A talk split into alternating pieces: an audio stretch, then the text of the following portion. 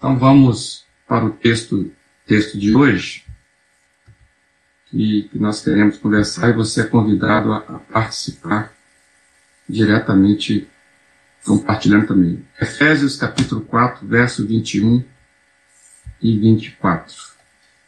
Eu coloquei o título aí, revestirmos do novo homem. Homem que é a nova humanidade, talvez seria melhor esse, esse, esse termo. Diz assim: De fato vocês ouviram falar dele e nele foram ensinados de acordo com a verdade que está em Jesus. Quanto à antiga maneira de viver, vocês foram ensinados a despir-se do velho homem, que se corrompe por desejos enganosos, a serem renovados no modo de pensar e a revestir-se do novo homem, criado para ser semelhante a Deus em justiça e em santidade provenientes da verdade. Mais uma vez, texto pequeno, mas com muitas informações. Vejo aqui, aqui um contraponto, um contraste de dois modos de viver. Ou seja, dois tipos de humanidade. E dois tipos de humanidade, de humanidade promovem jeitos diferentes de viver. O texto está falando basicamente de um contraponto entre despir-se do velho homem e revestir-se do novo homem. São duas posições que fazem contraste aqui nesse texto. E eu fiquei pensando como é, que é, como é caracterizado aqui o velho homem.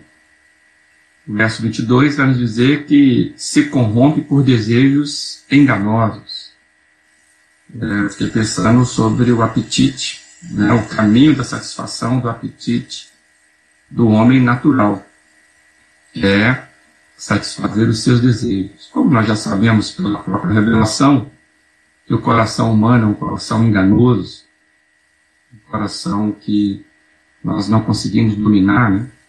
Então, esse, esse desejos enganosos é, não é um bom guia.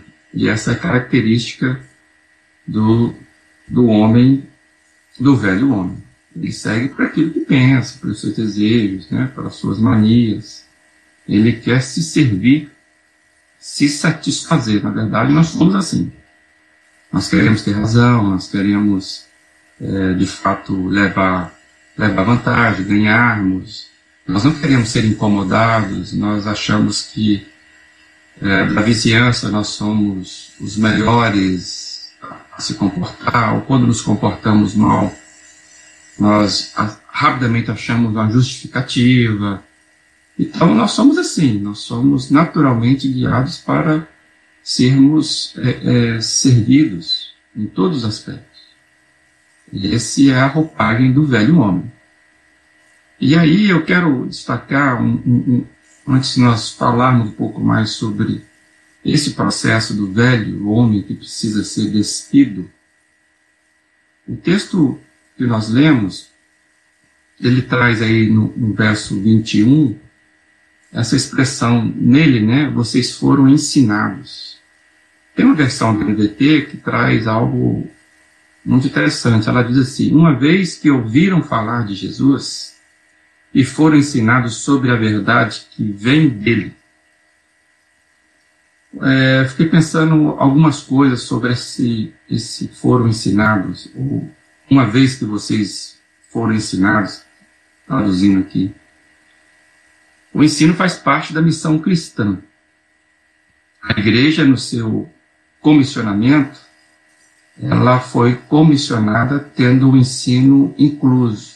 Nós vamos lembrar, né? Ensinando a guardar todas as coisas que eu vos tenho mandado. Está lá em Mateus 28, 20, dentro do arcabouço da missão da igreja. Então, é, é, ensinar faz parte da nossa missão enquanto igreja.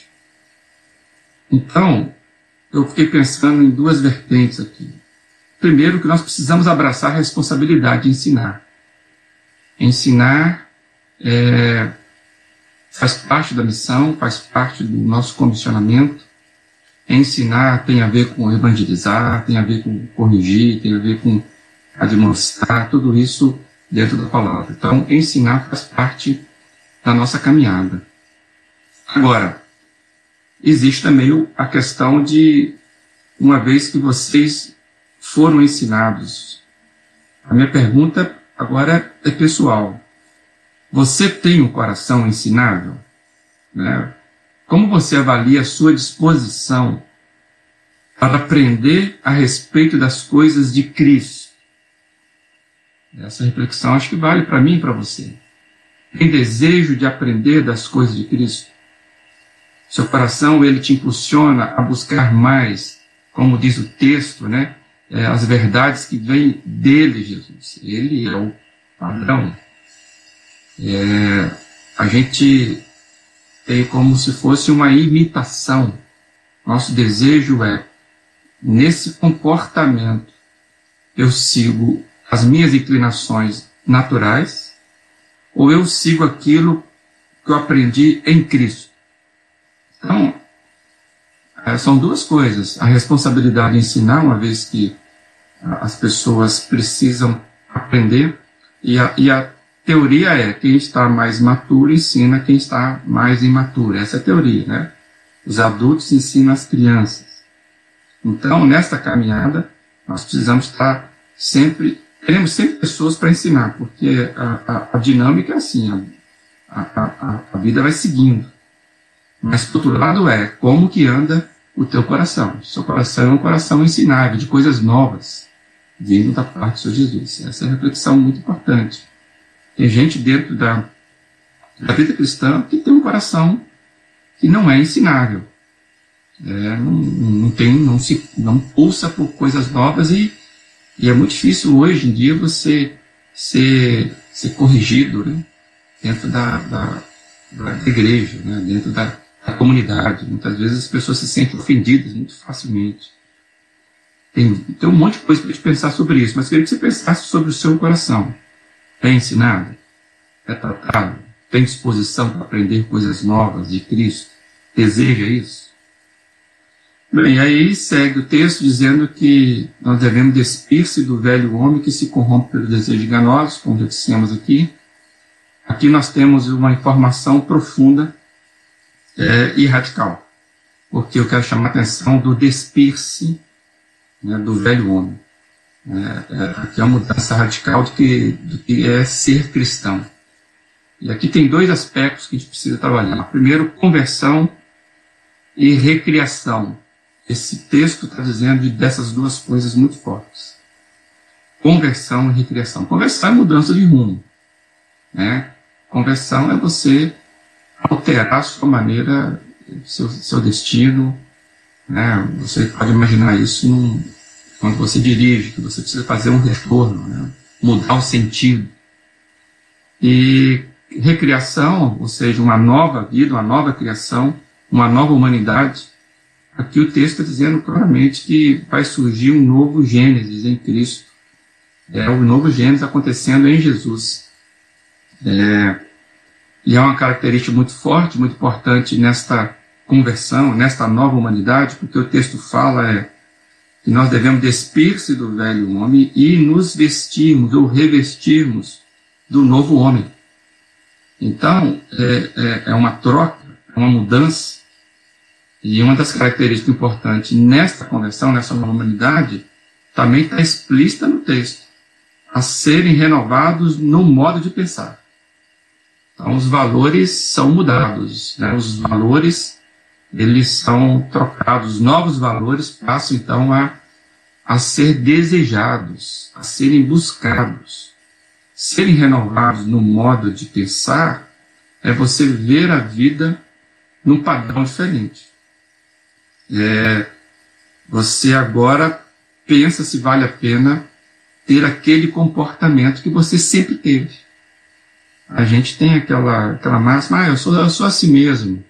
Né? Eu, eu, é assim, ah, eu acho que a gente precisa pensar com uma forma um pouco diferente. Né? O cristão está sempre renovando sua maneira de pensar da vida, porque nós sempre descobriremos coisas novas em Cristo, uma vez tendo o coração ensinável a gente vai andar em novidade de vida, que é a proposta de Jesus. Então, serem renovados no modo de pensar é pensar coisas novas, é pensar diferente, é agregar. Valores estão sendo mudados. Né? Novos valores passam a ser desejados, mesmo que eu ainda não alcancei, mas eu começo a desejar isso. É, do velho homem, Aristóteles ele faz a seguinte comparação, que é como trocar de roupas. Né? Ele usa essa questão do despir-se.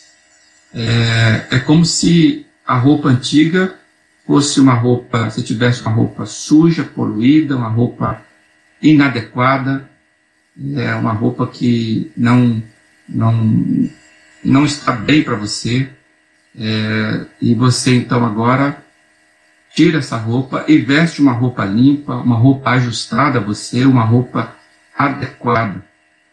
É, eu me lembro quando criança, e você vai lembrar também, às vezes a gente usava as roupas e a gente ia crescendo e a roupa ficando um pouquinho fora do, né, fora do, do, do quadro, né, desajustada, né, a gente ia crescendo e às vezes a roupa desgastada, pelo menos foi assim minha, a minha, a minha vivência. E mas o que o texto está dizendo é que nós, da mesma forma que nós vamos ter necessidade de trocarmos as nossas roupas, a gente precisa é, estarmos trocando nesse sentido de que nós precisamos atualizar o nosso modo de pensar as Escrituras ao Senhor Jesus. É esse processo. A recriação aqui em Jesus, ela é feita à imagem deste Cristo. Né? É só lembrar do, do famoso Gênesis, do primeiro Gênesis, que está lá, lá, nos dizendo que Deus fez o homem segundo a sua imagem e semelhança. Não é isso que está lá na primeira criação? Nessa segunda criação, nessa nova criação, nessa recriação em Cristo, o texto dizendo, é que nós somos feitos à imagem de Jesus. Então nós precisamos, de fato, estarmos nos revestindo dessa nova humanidade. Então, a nossa meta é sermos parecidos com Jesus, em todos os aspectos. E nenhum de nós sabe, qualquer um de nós vai, vai, vai, vai ser honesto dizer que, quando olhamos para Jesus, sabemos o quanto que nós precisamos é, caminhar. Então, amados, é um exercício que, é claro, tem a questão da, da conversão que é promovida como aquele ato judicial não quero trabalhar essa questão. Porque o que Paulo está trabalhando aqui é aquele processo de santificação, que faz parte da salvação. Salvação, você mudou o caminho e agora você começa a caminhar de uma nova maneira. É desse, é desse processo que nós estamos dizendo. É o processo da nova humanidade. Né? Renovado o modo de pensar, despir-se do velho homem com as suas antigas paixões, né? com sua maneira errônea de, de, de pensar e revestindo então agora dessa nova humanidade que tem como padrão o próprio Cristo, aquilo que nós fomos ensinados nele. Então Deus em Cristo ele está criando uma nova humanidade, que é revelada ao final das contas à Igreja do Senhor Jesus. É, eu, eu, eu fiquei pensando que o tipo de roupa que nós vestimos depende do tipo do papel que nós cumprimos. É, eu me lembro que tive uma época no meu trabalho que eu, eu precisava usar terno e gravata todos os dias. Eu não poderia entrar na ambiência, né, exercer a minha função para a qual fui comissionada, sem aquele é, é, estilo de vestimento. Então, tem ambientes que exigem da gente né, é, um papel e eu quero lembrar isso. Quando o nosso papel muda, trocando de roupa. Eu não andava de terno e gravata todos os dias da minha vida, 24 horas por dia. Quando eu chegava em casa, quando eu ia praticar um esporte. Então, o que eu quero trazer isso é que existem hábitos, padrões, manias que não condizem mais com a nova vida que recebemos de Cristo. Precisamos mudar, mudou a ambiência. Então, por isso que a Bíblia vai falar: quem mente não minta mais, né? quem roube não roube mais.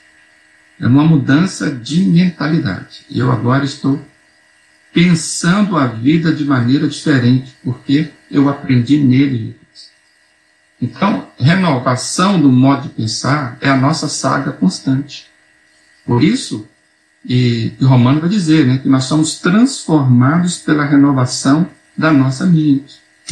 Então, o que eu quero dizer? Não virá um anjinho te acordar e você vai então receber do anjinho né, uma peninha nova, uma roupa nova. É, não, não virá. Cabe a mim e a você, uma vez que fomos ensinados, analisar inclusive a nossa disposição para ser ensinados, né, o desejo de ser ensinado.